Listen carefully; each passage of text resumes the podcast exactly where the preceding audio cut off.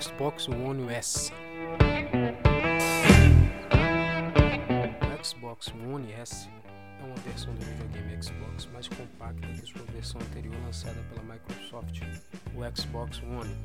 O console foi lançado em 3 de junho de 2016. Nessa versão, o aparelho é branco, 40% menor que o design original que vinha nos dispositivos anteriores. Ele pode ser colocado na vertical em sua versão de 2 terabytes. Os botões de ligar e desligar, o botão de ejetar, não são mais top screen.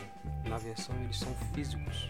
O novo One S não possui mais a fonte externa que fica dentro do videogame.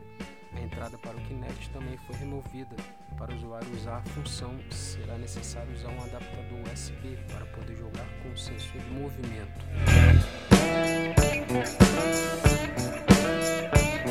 O videogame vem nas versões de 2 TB, 1 TB e 500 GB. A última opção custa de R$ 1.200 ou 299 dólares. É o mais legal do console é que o controle joystick teve seus botões de setas alterados e também possui aderência textualizada. Xbox One S